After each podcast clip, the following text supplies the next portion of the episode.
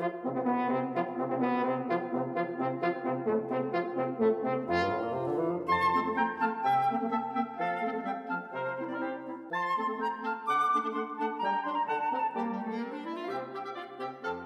家自从有那个智慧型手机之后，应该很少再会去整理手机里面拍的照片，林林总总乱拍一堆，你就很难再划回去看了。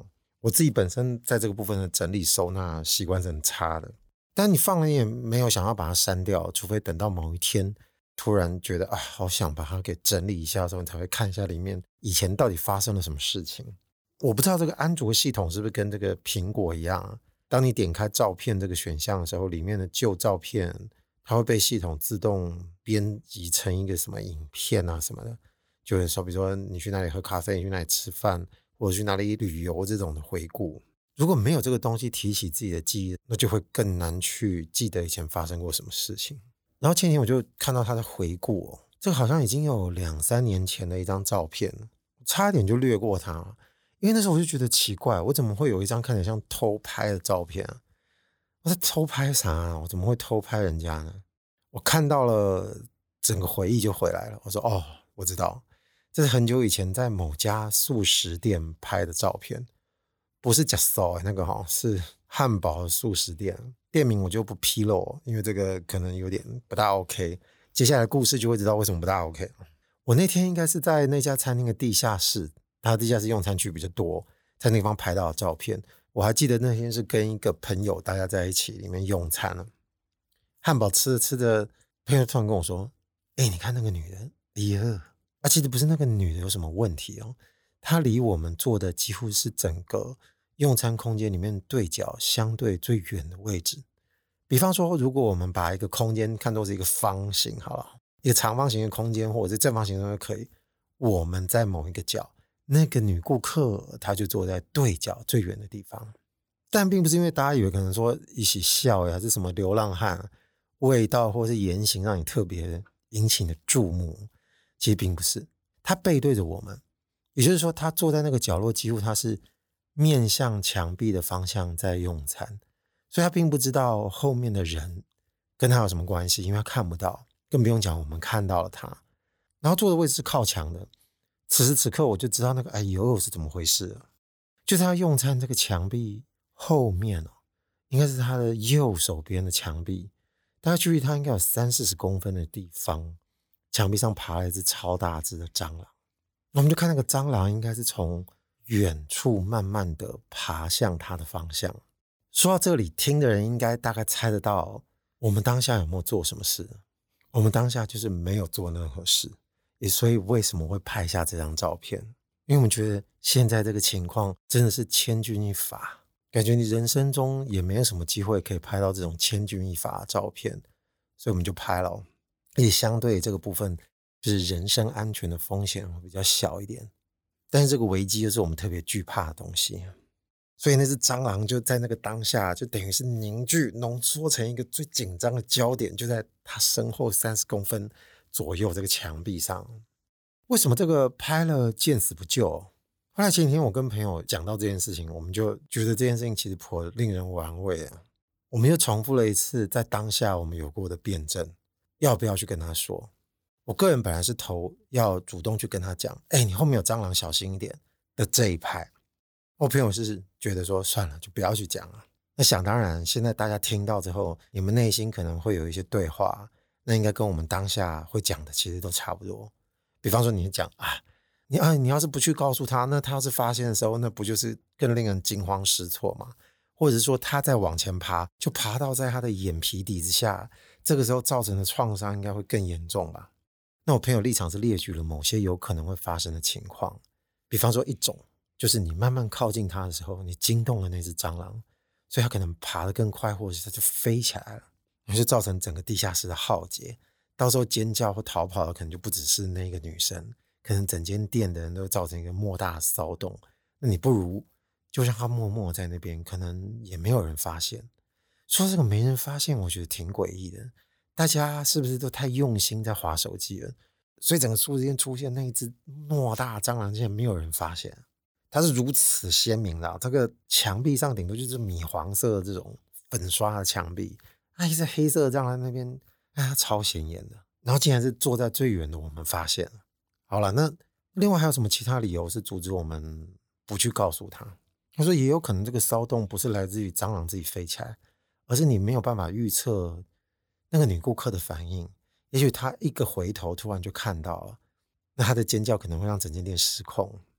我那时候是会觉得，那就失控就失控啊，就讲啊，骚动就骚动，要不然呢，大家总是要避开那只蟑螂吧。但几经辩证下来，我还算是妥协了，我就默默拍了这张照片，然后就离开了。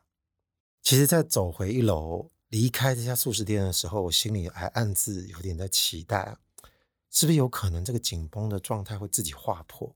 就是可能我在爬楼梯爬到一楼的时候，就听到那个惨叫声。可惜，一直到我离开那一刻都没有。也就是说，可能大家都继续相安无事。然后心就悬在这个上面的我呢，就开始列出一些其他的可能，比方说。第一，它迟早都会叫了。也许我在关上这个速食店的门那一刹那呢，惨叫骚动的开始了。然后第二就是船过水无痕，可能这只蟑螂就回心转意，他想说算了，不要扰动这位女士，她就转弯 U turn 继续爬到下面去，在一个人比较不容易看到的地方。然后这个秘密就只有当下我跟我朋友发现，这个世上就再也没有人知道这件事情了，除非这张照片被流传了出来。那是不是还有着其他可能？也是有可能啊，在它的背后，这个蟑螂爬到了一个你更难解释的位置，比方说爬进它的包包里，就在里面安静的待着，所以这个尖叫声可能延迟到他回家之后才响彻云霄。那还有没有什么其他可能？也有啊，或者是他爬到别人的位置上去，他在逛大街嘛，轮到其他人可能并不知道的情况下发现了他，但 A 处尖叫跟 B 处尖叫基本上。在我看来，应该是没有差太多了。这个小事件讲到刚刚，应该就算告一段落了。后续没有发生什么其他的事情，但我们可以回来检讨一下，有没有可能我或我朋友两个人，到底谁的反应选择才是正确的？但这牵涉到每个人的立场跟观念是不是有所不同？好比我朋友刚刚说的这些东西，还有我认为应该要早点预警这件事情。好像没有说一定是谁的观念比较正确，或是谁凌驾到谁哦。端看自己选择，你比较偏向哪种价值观吧。但这个有个前提，就是如果我们两个人都是真心的认为，那可能就没什么问题了。但这个当下，也许有可能我们两个人，或是这件事情挪到其他两个人身上来说，可能说的话是类似的，但其实也许有可能有人是不真心的。好比说，如果有另外一个人，他说的跟我朋友讲一样的话，但事实上这并不是他的真心话。他的真心话是引起骚动太麻烦，他不想跟这件事情有关系，所以他想要明哲保身。那我跟你说，在那个时候，如果我是另外一个角色，我发现了这个人其实并不是在真心说这件事情，他是在说谎，那我可能就跟他站到底。我说他卖 gay。但是如果他一开始就把他心底真正在乎这个顾虑讲出来的时候，好像反倒没什么关系了，因为你也不会想要去勉强别人去违反他本身这个本性会做的事情。我想这也是为什么在那个时候权衡下来，我选择不去主动说出这件事情，决定不说这件事情，相对而言还算我能忍受的。那如果我做了这件可能会引起骚动的事情，其实是我朋友他不是很愿意的话，那其实就会逼他一起承受嘛。哎，那可能第三者会觉得，那你这样说，难道你就把当下那个陌生的女子的感受弃之于不顾吗？但说真的，其实你有绝对的权利可以弃之于不顾，它并不是你的义务啊。但如果我要问我自己，如果要让这个社会更加的和谐，或者是它更具有互助精神的话，那肯定是要去讲的。所以，如果那个时候只有我一个人发现，我应该义不容辞，马上就让他陷入恐慌，不是，就让他多注意一点。但也因为我不是我朋友他那样子的观念，所以我可能会比较先处理我自己这边，比较主动积极想要把这件事情解决掉。这个心态，我可能可以找一个其他我自己知道过的例子，去把这个不得不说的情况给挑明讲。就我朋友那边的，如果我有想到类似的，或者是我能揣摩得到，要不然就是我等下讲到的时候，突然换一个心境的时候，再试着讲看看。总之，我先讲讲我这边知道一个其他的例子，而这牵涉到一位名人，他是 NBA 的巨星啊，一哥 Kobe Bryant，应该就是在多年前那个时候，因为他在湖人队嘛，他那时候刚才养伤，有几场赛他没上去。湖人队那个时候赛事的运气不是很好，因为他们队已经七连败了。这终于在七连败之后的下一场，他们跟那个塞尔提克队比的时候，终于赢了，所以全队就超爽的。那当然难免会有这种兴奋之情。那记得在赛后就访问这个大功臣啊，林书豪，还有他们其他的队友，他们那时候就太嗨了，就在镜头前面狂做很多搞怪的表情，反正就是超爽 DER。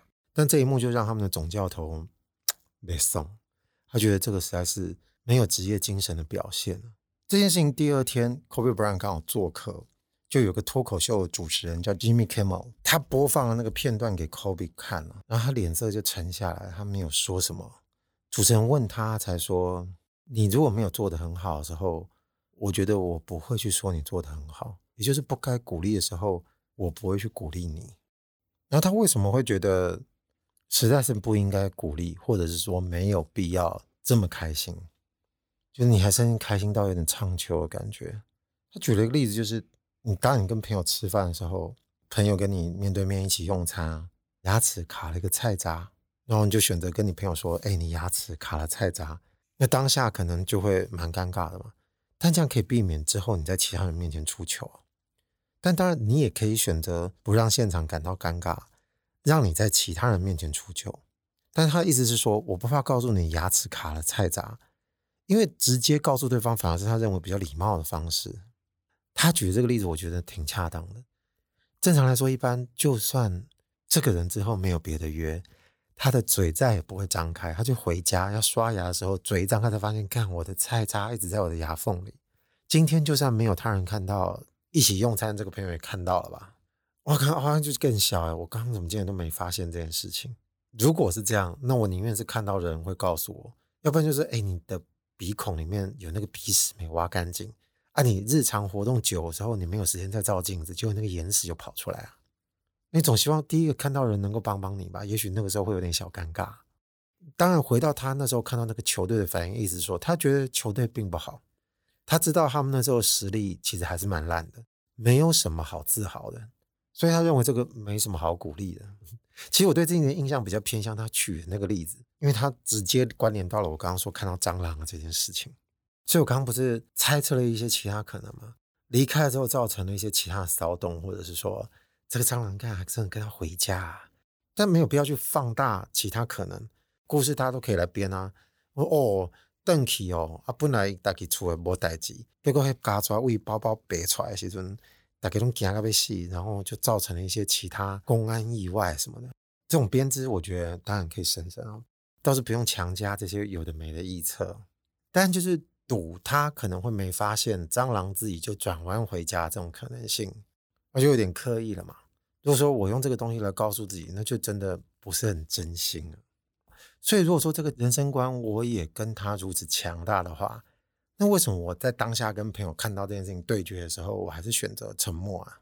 你说我没种，还是说我跟着变相怨啊？我觉得这也不是怎么真正的原因啊。因为我是属于那种捷运，如果看到有人不排队，我是直接会吼他叫他排队的人。夸他捞猫捞猫，我还是会讲，大不了他打我的时候我就跑就好。也就是说，如果今天是我朋友坐在那边吃饭，然后我刚刚其实并没有发现，原来我有认识人在这家速食店里面，那我刚好看到了蟑螂，那我可能就会先说。就像我刚刚说，我相信我朋友说的话是真心的，所以我也不会跟他站这件事情。我们只有在表面上面简单的一些辩证过后，就选择离开了嘛。那表面上看起来就是我们没有参与，我们只是拍了照片，然后就离开，又像记者一样。你可能看到了某些特别激烈的画面，你到底要不要介入？啊，但这个选择不说的动作，难道只有我承担吗？其实我觉得也不是。我的朋友其实应该也知道我是选择要去说的人，所以他知道我选择不去说的时候，其实我自己在按捺住的了。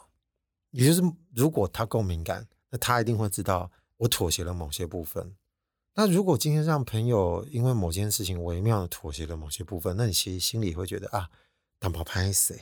我现在说的都是纯理性状态下，就是没有情绪，没有在玩 gay，没有在对决彼此谁的观念比较好的情况下，大家应该比较心平气和，会觉得为对方的处境着想一下。哎，我刚刚其实还想到还有一种更好的方式，其实我们那时候当下应该到楼上去跟柜台的他们的店员跟他说：“哎，你楼下的蟑螂，而且就爬在墙壁上，现在还没有人发现，看你们要怎么去处理。”因为他们有绝对的义务要让这家素食店看起来至少是干净整洁的吧，至少表面上。所以这件事已经翻到台面了，那你还不去处理吗？就为什么这件事情反而是我们顾客自己在那边纠结啊？可是我们试着做另外一件事，这个是我纯粹的好奇。我们刚刚如果都在讲不同的立场，不管是我跟朋友都是旁观者，靠近蟑螂最近的那个女顾客，她又是另外一个陌生人的角色，我们就把人物都抽掉好了。不管是陌生人不陌生人，我们把自己还是他，我们都认不认识都抽掉，我们就换另外一个层级的试炼就好了，然后人再放回来。比方说我们在咖啡厅看到隔壁的人的包包，或是挂在椅子上面的外套突然掉在地上了，你会不会讲？十之八九一般都会讲，对不对？那你有没有可能会有纯粹不想讲的时候？我们心里可能就会问自己啊，我不讲这个跟。刚刚在说有没有可能让这个世界更美好，形成一个大家会互助的社会系统？有没有关系？我这样有点独善其身，到底对不对啊？你刚刚问我说这个独善其身跟我朋友的立场相不相近？我认为某程度上就不一样，因为他是想要避免骚动。严格来说，其实他不算独善其身。独善其身的人，其实他根本就不管接下来会发生什么事，麻烦不要沾到我身上，这是最好的。他并不是因为觉得可能旁边的人有骚动，看起来更难收拾。他不是在乎表象这件事情，他更关心的是自己会不会受到打扰。我觉得可以举一个更贴切的例子，至少在我本身是更贴切的。我自己不是做设计的吗？偏空间设计类的，所以我们可能很多室内这个装潢的动作，常常是我的指压中会碰到的。最严峻的一定就是住宅的状况。因为每个客户自己的家都有他需要注意的部分，可能这个造型设计跟这个里面的管线在布局的时候可能会有些冲突，或者是林林总总其他有可能很多工程会出的状况。今天不管你有没有经验，有时候你大概就会感觉到，哎，这可能会产生麻烦。那你可能就赶快想说，那我要想一下，他用什么方式去改变设计，或者是改变施工方法去解决这个问题。然后你可能还会去找客户，跟他讲说：“哎，我预警到了哪些部分会有点麻烦啊？那我们来讨论一下，看这个东西要怎么做调整。”我现在表述的这部分都听起来好像很正常了，而我自己现在这个年纪，有时候跟那个年轻的设计师，或者是其他比较助理型的人，会跟他们提醒说：“哎，我觉得哪个工种部分可能会有点问题，我需要你先做某部分的排查，到时候跟我报告说你现在看到了会有什么样子的状况。”我们来解决，而且必须要先积极的跟客户反映。但往往令人气馁，就是过了一段时间之后，你发现，看他根本就没做这件事情。所以我可以肯定，今天并不是他自己没发现，因为我已经说了。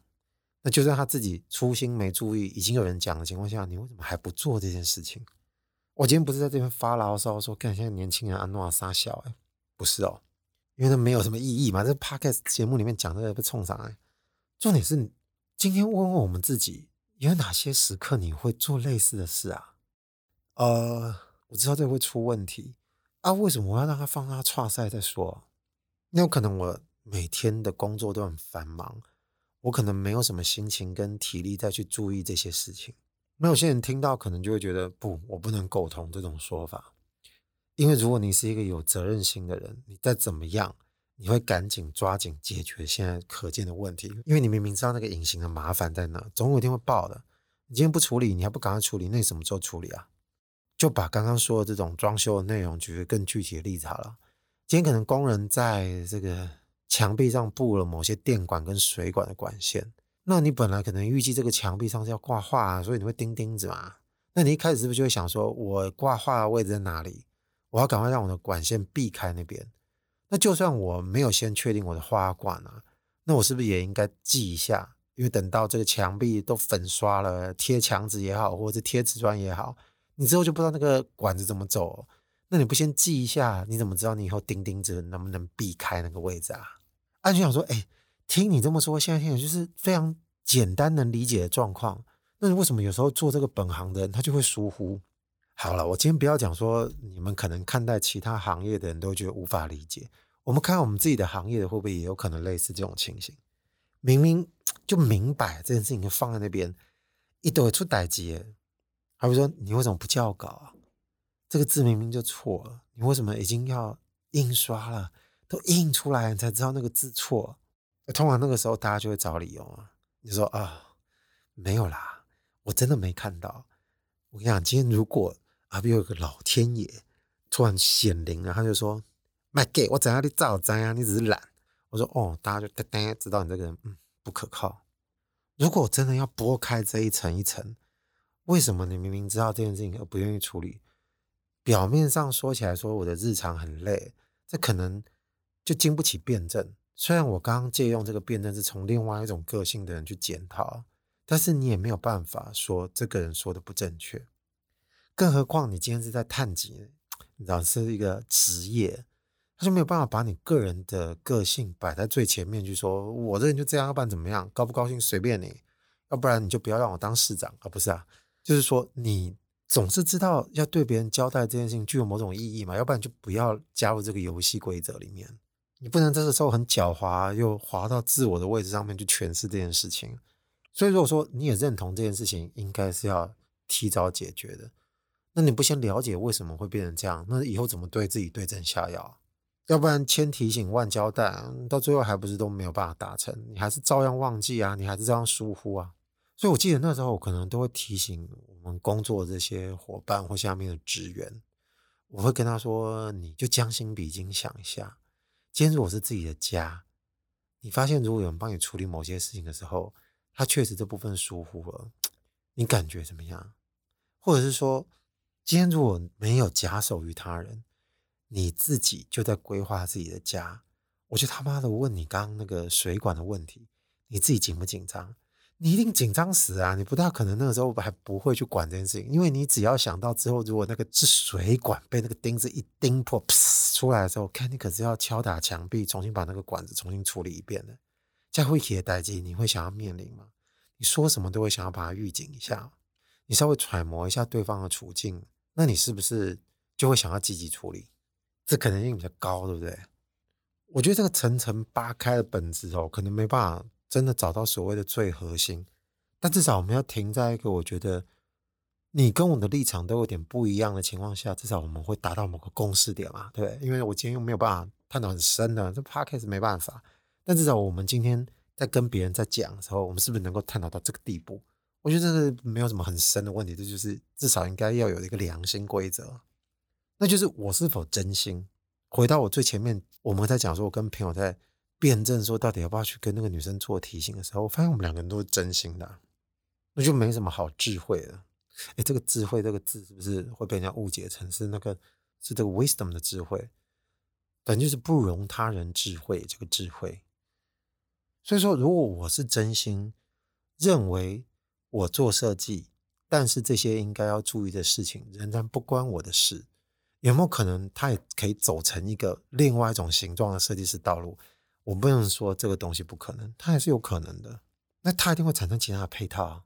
他的团队里面会有人特别重视工程面，或者是他配合的施工工班，他会主动去预警这件事情。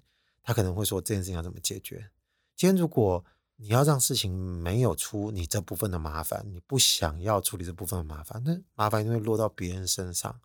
或者是说，你祈祷某一天这个社会的结构不一样啊，客户自己本身得注意到这些麻烦，你只是只管把这个设计的效果做出来，听起来好像相对比较幸福。我觉得可能性当然极低，但是它不失为是一种模式嘛，只是它可能在我们这个时空里面不会出现而已。反正你有得就有失，你这边有增，那边就有减，没有什么全拿道理。所以今天如果你得了便宜还卖乖，你不真心。还用别的理由在那边搪塞的时候，你可能自己都不知道你有多讨人厌了。你还真以为自己找那些不心安理得的理由，大家能够被说服？我跟你讲啊，今天就算是大家都不是那么敏感，其实大家只不过是哦，睁一只眼闭一只眼而已。你还真以为大家没有看到你是一只鸵鸟？所以如果这个时候只要那么一丁点发生这个情况，看，我一定会马上大吼：小眼旁边有蟑螂啊！网络上的芳邻，我是阿贵，今天就先讲到这边，拜拜。